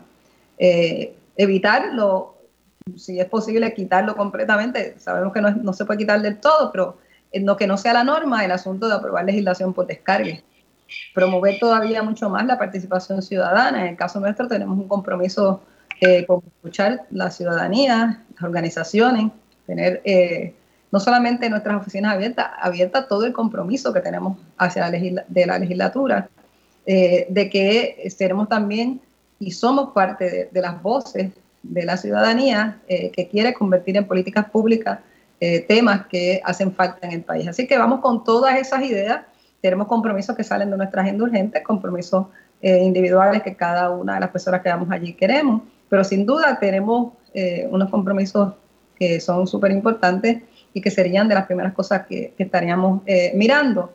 Así que todo eso te estoy dando un resumen bastante rápido de por dónde va la cosa. Uno de, los ámbitos, de los ámbitos que me imagino que estarán mirando con mayor interés y premura es el de la corrupción que ha habido en la legislatura, ¿verdad? La limitación de los contratos, el establecer algunas pautas para cómo se, cómo se, distribuyen los recursos y cómo se utilizan los recursos. La legislatura de Puerto Rico tiene un, eh, teóricamente, ¿verdad? Tiene un ámbito que se llama servicios legislativos que prácticamente no se usa para asesorar a los a los senadores y a los representantes, este, y a las senadoras y representantes en el desarrollo de sus proyectos, sino que se ha convertido como en otro espacio también más politizado. Eh, pero la idea es, es, fundamentalmente buena, ¿verdad? Es construir un think tank, un área de conocimiento muy fuerte dentro de la legislatura que pueda servir a todos y que pueda mejorar la calidad de la, de la legislación. Yo cuando estuve con, Margarita Ostolaza, que ella presidía la comisión de, educación y yo fui su directora, la directora ejecutiva de, ese ámbito, una de las cosas que me quedó, que quedé anonadada, es que en los primeros dos años la Comisión de Educación, Ciencia y Cultura recibió más de 500 proyectos de ley, más de 500 propuestas de ley. El proceso que cada uno de esos proyectos llevaba le costaba al pueblo de Puerto Rico miles de dólares. Incluso en ese momento todavía se pagaban las dietas, ¿verdad? Sí. Eh, se pagaban las dietas. Los senadores que iban a firmar y que no se quedaban en la vista, se quedaban sus asistentes, sus asesores. Eh, de esos 500 proyectos de ley, yo hice una evaluación de ellos al cierre, al final de dos años. Eh, apenas no llegaban a 10 proyectos los que valía la pena analizar, estudiar y considerar aprobar, ¿verdad? El resto eran cosas que aparecían en los cajones, que aparecían ideas sueltas, eh, expresiones de buena voluntad para quedar bien con alguien, por ejemplo, ordenarle al Departamento de Educación que tenga un maestro de educación física en todas las escuelas del país, maravilloso, pero no había cómo realmente llevarlo adelante porque se necesitaban incorporar 13.000 maestros de educación física cuando se graduaban 40 por año. Eso muestra, eso es uno de los problemas, ¿ves? Entonces es un proyecto posiblemente eh, llevado para complacer pero sin realmente hacer el estudio necesario de viabilidad del mismo. Esos son los problemas. Esos son los problemas. En el caso de lo que yo encontraba es que el filtro para, para llegar quedaba en las comisiones. Si hubiera habido un filtro anterior, ese proyecto nunca hubiera llegado y obligado a la comisión a hacer vistas públicas, a rendir informes, eh, que todo eso tenía un costo exorbitante, ¿verdad? Eran 500, más de 503 o 504 proyectos en dos años. Y te digo, había más de 10 proyectos que realmente, en mi criterio, hubieran merecido llegar a la comisión. Lo que pasa es que hay una idea, y lo hemos estado viendo, y yo sé que tú estás de acuerdo con eso, que hay una idea de que la calidad o la efectividad de una persona en la legislatura se mide por la cantidad de proyectos que Claro, eh, todavía se usaba el box score y lo publicaban los periódicos, que era lo peor, sacaban una esquinita. Entonces lo que tenemos es un montón de proyectos radicados, e inclusive de legislación radicada, de cuánto tema hay, pero que a veces no tienen la conexión unas con otras. Y entonces, eh, plantar esa, esa legislación que no se conecta, porque no se hace ese análisis previo que tú estás diciendo, pues resulta en, legislación a veces totalmente imposible de llevar a cabo, de implantarla. Sobre todo si no tiene el estudio para, necesario para saber cómo la vas a poner en función. Precisamente ese filtro que tú dices anterior es una de las cosas que hemos estado discutiendo en el caucus de Victoria Ciudadana, que es este, la necesidad de poder este, identificar por temas cuánta cosa se ha, eh, legislado en cuanto a un tema en particular, ver eh, si esa legislación nueva hace falta o si lo que hace falta es una mejor, mejorar lo que hay o derogar alguna legislación y hacer otra cosa, pero hace falta mirar las cosas con detenimiento antes de seguir aprobando legislación imposible de implantar o que incluso pueden haber conflictos una con otra sin especie. Es una especie, uno de nuestros asesores nos estaba diciendo que era una especie de, codificar algunas cosas, en el mejor de la palabra, eh, que al final codificar lo que quiere decir es que tú haces un inventario de lo que hay y miras la relación unas cosas con otras y le das una lógica, porque eso es lo que significaría, le das una lógica. Y si hay algo que entra ahí en lógica, pues se puede poner junto, se puede mejorar. Si hay algo que está, hay conflictos, porque hay legislaciones que se aprueban que pueden ser conflictivas, pues entonces hay que identificar cuál es el conflicto para mejorarla o para derogar pero sin, sin duda no puede ser que la medición de, de eficacia o, de, o de, para un legislador, una legisladora sea la cantidad de proyectos que se, se, radican, debe ser la calidad de los proyectos que se radiquen, no la cantidad. Claro. Y eso, en eso hay que trabajar, yo creo que la gente lo entiende, yo creo que hay una, que la respuesta, ¿verdad?, electoral eh, acogería con muy, bueno, con muy buenos ojos esa, unas medidas en ese sentido pero, pero sí hay que, hay que sentarse a reflexionar un poco sobre cómo se conduce el trabajo legislativo eh, cómo se hace democracia interna, cómo se para la corrupción, ¿verdad? Los temas de la corrupción sin duda, pero la, la corrupción eh, al país, la corrupción en, en, el mismo, en los mismos procesos, incluso hasta de contratación, etcétera, todo eso lo estamos mirando y estamos mirando eh, darle sobre todo mucha más participación eh, a la ciudadanía, no solo en el acceso a la información, que eso es importante, eh, sino en la presentación de propuestas eh, ciudadanas, que es uno de los compromisos que tenemos como Victoria Ciudadana. Así es que por ahí vamos, vamos estamos trabajando en nuestra propuesta de, de cómo vamos a estar haciendo la diferencia como Victoria Ciudadana allí en nuestra, en nuestra participación en la legislatura. Eh, vamos a ir una pausa, tú sigues con nosotros, puedes seguir con nosotros porque seguramente va a haber muchas preguntas del público. Quiero invitarlas desde ya, las, comentarios y preguntas del público por el 787-292. 1703, 1704 y 1705 en cuanto volvamos de esta pausa.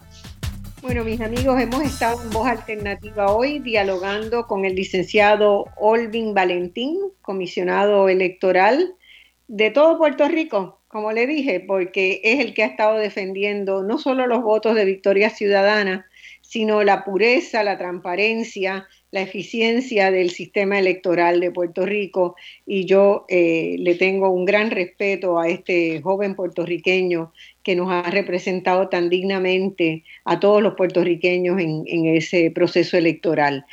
Eh, hemos tenido también una conversación con el licenciado Domingo Emanueli, el nominado eh, secretario de este secretario, me dicen ya que hay, que hay, me interrumpieron porque dicen ya que hay llamadas, así que ya mismo las atendemos. Secretario de Justicia y estamos con la licenciada Ana Irma Rivera Lacén, senadora electa de Puerto Rico y quien tomará posesión también el 2 de, el 2 de enero. Y estábamos comentando, ¿verdad? Este, conversando sobre cuáles van a ser sus prioridades y cuál es la prioridad, las prioridades que se están estableciendo por el equipo de representantes y senadores electos de Victoria Ciudadana.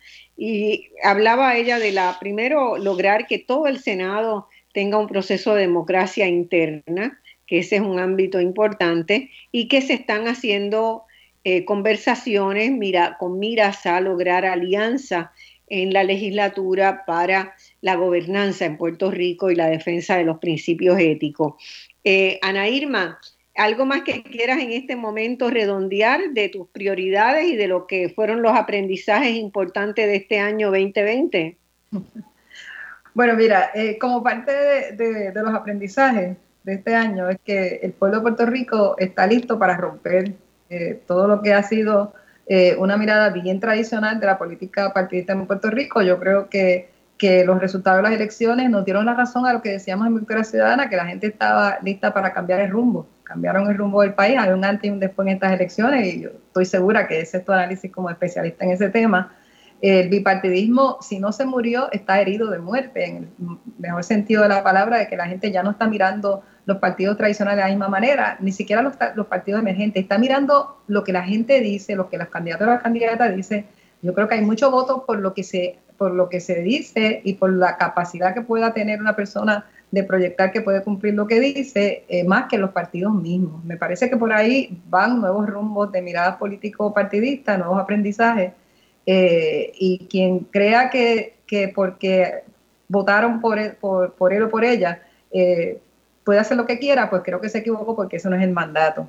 En el caso de, de en el caso, por ejemplo, de la gobernación, eh, la persona que va a asumir la gobernación tiene casi un 70% de personas de Puerto Rico que no votaron por esa persona.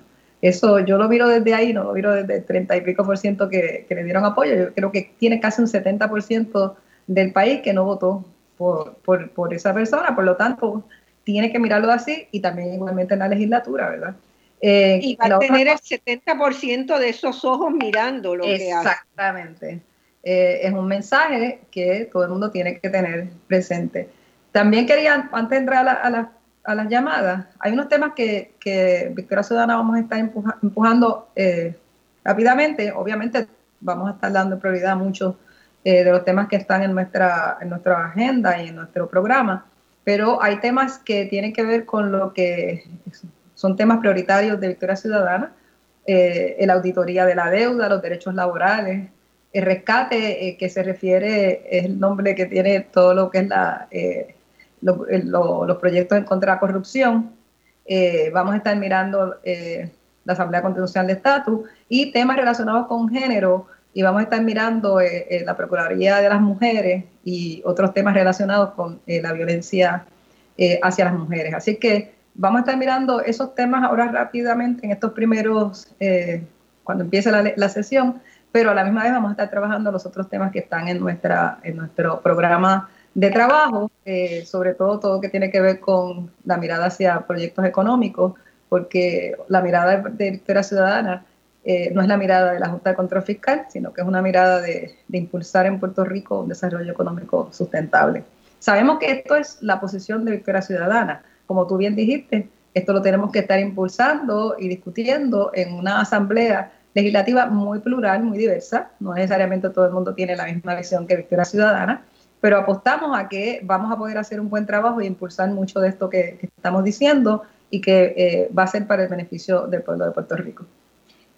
Muy bien, pues vamos a darle paso a las llamadas que me dicen en el control que ya hay llamadas ahí en turno. Vamos a la primera, buenas, buenas tardes. Buenas tardes, ¿conmigo? Sí, ¿quién me Pues habla? Bien, bien, me habla Manolo Febres, un amigo. Manolo Febres, Manolito Febres, Manolito. Exacto. Manolito, que hace tiempo nadie me decía Manolito, pues eso delata la edad de la persona, pero bueno. Bueno, éramos. Manolitos en alguna Llamo solo para ¿Cómo expresar estás? Adelante. muy bien, solo el para expresar mi Manuel felicidad. Febres, destacado profesor universitario del recinto de Río Piedra. Jubilado, ajá. Este, Ajá. Estoy muy feliz por ambas, eh, por el éxito de tu programa, que no me Gracias. lo pierdo. He faltado a citas porque tengo que oír el programa. Y Ana Irma me ha hecho muy feliz, no solo porque ganó, sino porque creo que es la primera vez que mi voto contó para algo que ganara en mi vida. Alguna vez tengo para, oportunidad para celebrar. Pero también, además de esa alegría, quiero expresar dos sugerencias.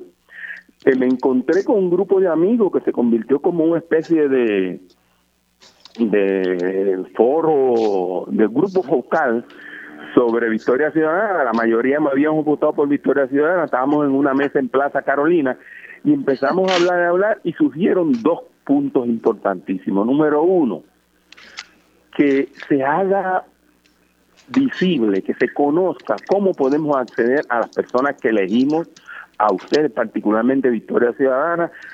Por eso ahorita cuando Marcia preguntó que si ya tenía oficina, yo enseguida agarré el lápiz, pero todavía no hay oficina. así que me va a ver por allí. Este, así que se haga público, conocido, cómo acceder a ustedes para ver las ideas del pueblo que ustedes representan. Y la otra es un poquito más delicada, y es que es evidente la capacidad de movilización, de atracción de votos que tiene eh, eh, eh, eh, Victoria Ciudadana. Pero hay que tener mucho cuidado con las expresiones y las acciones que se están haciendo ahora, sobre todo en los reclamos de en la Comisión de Elecciones, y que no cometa el error que muchos liberales, progresistas o independentistas, como le quieran llamar, es que sonar arrogante. Este pueblo detesta el que suene arrogante en la política. Así que hay que tener mucho cuidado con las acciones y lo que se dice en la defensa de los votos de San Juan, porque hay peligro de empañar el posible éxito futuro. Así que le digo eso con mucho cariño y mucho respeto a los compañeros que se cuiden. Muchas gracias. Muy bien. Muchas gracias, compañero. Y lo de tener accesible la manera de accesar a las personas, eso es parte, precisamente una de las cosas que estamos impulsando es que haya apertura, eh, no solamente a la accesibilidad de, lo- las personas que estén en la legislatura, sino a la contratación, a todo, que la gente tenga toda la información y que la pueda eh, llegar a esa información eh, de una manera transparente y fácil. Lo demás, pues lo pasaré para adelante para las personas que están haciendo esos trabajos para que tomen en consideración esa percepción que el compañero nos acaba de decir. Vamos a la segunda pregunta o comentario. Hola. ¿Tenemos a alguien más en línea? Ahora. Aló, sí. Sí, adelante. Buenos días. Las felicito a ambas y me hago contexto. Aló, ¿Cómo es su nombre? Ana Martínez. Ajá, Ana, ¿y de dónde nos llama usted? Yo te estoy llamando de Bayamón, fuimos compañeras de estudio en tu bachillerato y de Manuel Febres también, hace muchos años y no nos, no nos podemos acordar. Sí, del mismo combo. Eh, me hago contexto de las palabras de él y además de eso, quisiera sugerirle a la licenciada que dentro de su agenda tan cargada se tome un tiempito para lidiar con el asunto, y no soy elitista, porque cada vez que hablo de esto me dicen que soy una elitista, de la orquesta sinfónica, no por la orquesta sinfónica per se, sino por el Conservatorio de Música, donde no solamente están personas de alto poder, sino también niños pobres, me refiero a mis nietos, porque ya tengo nietos. Y hay un programita que se llama 100 por 35, bastante humilde, que es muy bueno para los niños. Y yo voy a ver cómo me integro en distintos grupos para que ese programa no desaparezca. Eh, es la primera vez que llamo. te felicito, Marcia, porque siempre te escucho. Gracias. Eh, me alegra tanto poder escuchar voces que no son las mismas. Y me alegra mucho que la licenciada haya llegado al, haya llegado al Senado. Contó con mi voto. Y me parece que también estoy contenta con, como Manuel, porque alguna vez mi voto cuenta para algo. que tengan bueno, muchas gracias a la señora Martínez y gracias por los votos. De hecho, fíjate, Marcia, una de las cosas que más a mí me sobrecoge es, ese tipo de comentarios, obviamente por la responsabilidad que eso eh, pues tiene sobre mí, eh, pero es que me he encontrado gente, tengo gente que incluso me ha dicho que se que no habían votado mucho tiempo, tú sabes que eran unos problemas que teníamos eh, en Puerto Rico, gente que no había votado mucho tiempo y que se habían activado y me han dicho, y me activé para votar por ti. O sea, yo digo, bueno, la verdad que es una responsabilidad bien grande. Yo la cojo con muchísima humildad, pero, pero si sirvió mi candidatura para provocar ese tipo de cosas, pues por lo menos para, sirvió bien para algo. Y lo importante es no decepcionar a la gente.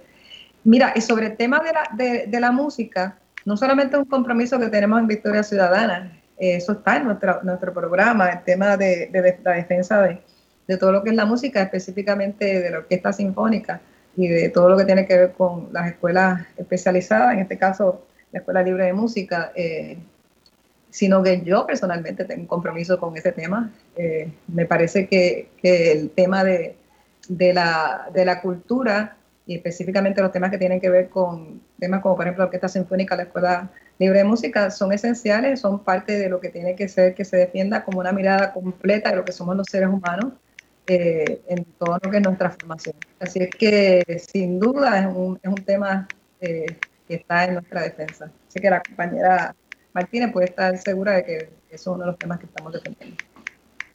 Bueno, yo me sumo al pedido que le hace la compañera Ana a la otra Ana, porque me parece que la Orquesta Sinfónica de Puerto Rico es uno de los elementos culturales más fuertes del país. Yo conozco ese programa de 100 por 35, eh, sueño con que mi nieta, que tiene nueve años y que toca violín desde los tres años con la profesora Marta Hernández Candela, eh, alguna vez pueda integrar la orquesta sinfónica.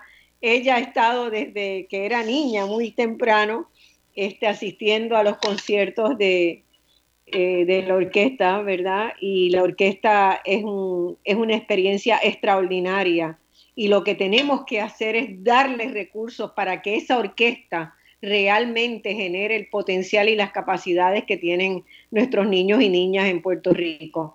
Así que, Ana Irma, vamos a darte mucha candela cuando llegue la orquesta sinfónica, porque yo voy a estar con Ana también ahí en ese proceso. Así que compromiso, compromiso con la orquesta, todo lo que haya que hacer por la orquesta sinfónica. Ya hemos tenido eh, varios programas en voz alternativa sobre la orquesta y, me parece que, que es un, algo que no se, todavía no se visualiza el de una pequeña inversión en la orquesta, todo lo que la orquesta puede dar. No solamente eso, no se visualiza todas las posibilidades que la orquesta misma puede desarrollar en términos económicos para el país. Es otra mirada también. O sea, la, orquesta misma es eh, puede proyectarse eh, hacia afuera como una de, las potencialidades económicas de Puerto Rico. Hay un, mercado de cultural grande que la orquesta puede hacer. O sea, yo, cada vez que yo veo toda esa, cómo se vende, por ejemplo, cuando la orquesta hace todo esto que tiene que ver con la música de, las películas, eh, ha roto récord cada vez que pone lo de Star Wars, hace de todo. Todo eso tiene un potencial tremendo hacia afuera. Esos aspectos no, no, no, se le ha dado la oportunidad, yo creo que desde ese punto de vista no se le ha dado la oportunidad a la misma orquesta sinfónica que pueda eh, mercadearlo inclusive, vamos a ponerlo en esos, en esos términos, o sea, hay que mirar todas esas cosas, pero para eso lo primero es darle apoyo. Darle apoyo es una inversión del pueblo de Puerto Rico que tiene que mantenerse. Sin, sin duda, este, lo, tenemos que estar defendiendo. Así es, así es. Bueno, ¿tenemos alguna otra pregunta en línea? Buenas tardes.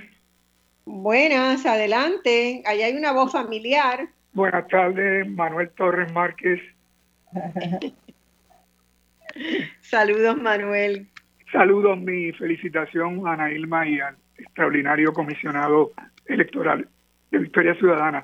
Mi pregunta es una pregunta que viene de que eh, muchas de las personas con las que he estado compartiendo después del proceso de la convocatoria electoral y en virtud de cómo van encaminándose los resultados, ya los confirmados y los que están pendientes de confirmarse por lo eh, complejo y lo eh, definitivamente dudoso que ha sido el manejo administrativo del proceso electoral, eh, hacia dónde se encamina la agenda de organización directiva de Victoria Ciudadana, eh, teniendo la posibilidad de escuchar a, la licenciada Ana Irma Rivera Lacen, qué es lo próximo que va a ocurrir en Victoria Ciudadana, porque me parece que hay personas que eh, al mirar el, el, hecho concreto de cuál es la posición que debe de desarrollarse en virtud de un liderato de gente joven extraordinaria y de gente eh, de todos los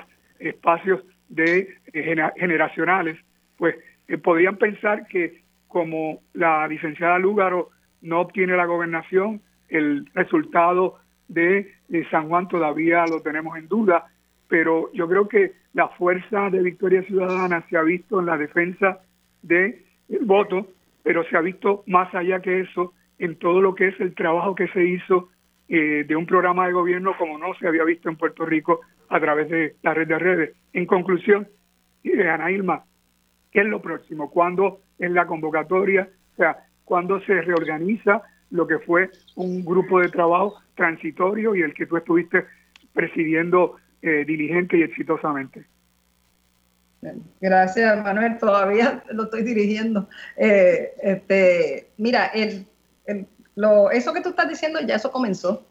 O sea, ya, ya eh, los procesos de los distritos, todo lo que es la reorganización territorial, todo eso está encaminado ya eh, en algunos sitios más que en otros, ¿verdad? Pero ya está encaminándose un poco en cumplimiento o bastante en cumplimiento con lo que es nuestra propuesta organizativa de red de redes. Así es que es un poco compleja, eh, pero para que la gente que escucha, el movimiento de Victoria Ciudadana es un movimiento eh, que rompe muchos parámetros de cómo se organizan eh, organizaciones como la nuestra, porque para empezar no nos llamamos partidos, nos llamamos movimientos, porque es una visión distinta, es una visión de que el país, en el caso de Victoria Ciudadana, pues debe tener una propuesta de país. O Victoria Ciudadana es una propuesta de país, eh, propuesta social, una propuesta económica, donde apuesta a una mirada eh, de desarrollo sustentable, una mirada transversal con los temas de género, de, no discriminación.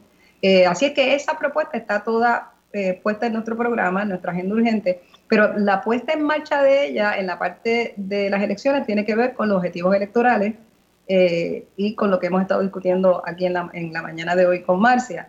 Y la otra parte es seguir desarrollando lo que es nuestro movimiento, que es eh, la base que está sustentada en lo de las redes de redes. Y ahí, barajear una cosa con la otra es lo que lleva a Victoria Ciudadana a su eh, organización actual. O sea, la reorganización después de pasar las elecciones, pues está trabajándose, está puesta en marcha, como te digo, Manuel, Eh, y poco a poco estarás viendo cómo este, hay llamados para que los diferentes distritos se sigan organizando, sigan organizando las bases territoriales y sigamos trabajando eh, nuestra puesta en marcha organizativa. ¿Cuándo será la próxima asamblea? Pues será una vez se terminen estos procesos eh, que son que tienen que ser así para poder entonces hacer la asamblea. La fecha como tal no está puesta todavía. Estamos todavía trabajando el tema de salir de esta etapa de la... Eh, no, va a ser antes del 31 de diciembre para hacerlo. Exactamente. Así es que no, claro que no. yo te este invito, Manuel, a que estés pendiente y que te integres. De hecho, yo estoy segura que tú sabes que ya se están haciendo algunas reuniones y que te integres a esos procesos de reorganización que ya se han puesto en marcha estoy pendiente, la pregunta la formulaba porque hay mucha gente que tiene eh, una expectativa ah, razonable por el, por el resultado electoral. En este proceso que vamos cambiando de una democracia que se dirige a ser mayoría de minorías y con una experiencia previa de que los partidos políticos tradicionales no han evidenciado ni capacidad para el diálogo intrapartido, eh, la aportación de Victoria Ciudadana eh, es fundamental, ¿no? Y entonces yo creo que eh, eh, el triunfo eh, es un triunfo que se puede medir desde diferentes vertientes y nos tenemos que, hay que felicitar a todos los compañeros y felicitarnos porque yo creo que estamos marcando un nuevo rumbo, ¿no? Sí, estoy segura de eso también. Una mirada distinta de ver las cosas. Gracias, Manuel. Vamos a ver si tenemos otra pregunta o comentario. Buenas, aló, buen día, buenas, tardes. Buenas tardes, buenas. Eh, mi nombre es Librada Costa. Eh, yo soy del precinto 3 de San Juan y he trabajado como funcionaria por muchos años. Ya ahora no puedo porque ya yo tengo 88 años, ¿ves? y, y no, así. y verdad, ya mis rodillas y me pero mire, la, la, el cuestionamiento que nos escucha, nos escucha en el programa. Sí, sí, yo sí, yo la escucho a usted todos los domingos, ¿cómo no? Sí. Ay, qué linda, muchas gracias, muchas gracias, un honor. Sí, no, yo la escucho, sí, cómo no, me gusta mucho. Entonces, yo lo que quiero, ¿verdad? Porque yo no había tenido oportunidad, traté de ver si con Inés otros programas eh, mire, a mí me intriga mucho porque yo fui una de las que solicité junto a mi hija también, que ya mi hija va a cumplir 65 años, mi hija mayor, eh, solicitamos el voto en la, en la casa, ¿ves? Y nos vinieron y nos inscribieron y todo. Pero ¿qué pasa? El 29 de octubre por la tarde yo recibo una llamada y la llamada era de un teléfono raro que yo no lo conocía en mi celular. Por ende lo contesté cuando me, me, me, contesta la persona, era eh, el candidato del precinto 3 por el Partido Nuevo Progresista, y me pregunta, eh, yo quiero hablar con la señora fulana de tal, porque yo fui a su casa y le llené toda la papelería y qué sé yo qué, y cuando él me dice eso, yo a todo esto no le dije que yo era librada, no, yo escuché lo que él me decía y a la tercera vez le dije, pues usted está mintiendo porque usted nunca a mi casa ha venido. No sé con qué propósito estaban haciendo eso. Después yo llamé a otras amigas mías y recibieron esa misma llamada de una persona que nunca ha venido a mi casa. ¿Cómo se atreve a decir que él había venido aquí a llenarme los papeles para el voto esto en la casa? Ah. Ese es el tipo de experiencia que, que, se, que he escuchado varias gente diciéndolo, el compañero Valentín, este, le han hecho llegar ese tipo de situaciones, de irregularidades, y se repite bastante. Esa es una de las situaciones que ha dado mucha queja y que da mucho, mucha, eh, mucha tira demasiado este, turbidez sobre los procesos. Eso, la experiencia de ella eh, se ha repetido la nota voy a decir a, a, de todas maneras, pero me parece que no es la primera vez que escucho eso, que les hacen una llamada que alguien supuestamente fue a su casa y resulta que no es correcto. Y, eso podría querer decir que, eh, que alguien llenó la papeleta por ella. Podría ser, eso podría ser, no, no sabemos, pero, pero sin duda alguien llenó una papeleta y le dijeron que fue a ella y ella no era. Una papeleta no, una solicitud una de las planchadas. Bueno, gracias, doña Librada, y este, síganos escuchando siempre. Un abrazo. Bueno, llegamos al final, Ana Irma, te deseamos lo mejor. Estamos seguras de que vas a encarnar esos valores que te trajeron hasta acá y que este, no hay ninguna duda de que los usarás para, para dejar la siguiente huella en el Senado de Puerto Rico. Así que un abrazo grande a toda la delegación y este programa siempre va a estar abierto, como está abierto a quienes quieran este, usar su voz alternativa para defender los mejores intereses de Puerto Rico. Eh, hasta el próximo domingo, te agradecemos. Sí, una frase más. Bienvenida.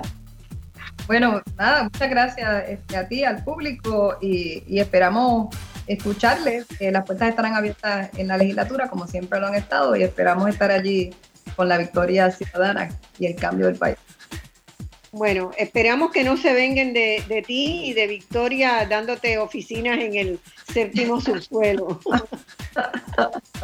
Porque hasta eso se hace en la legislatura.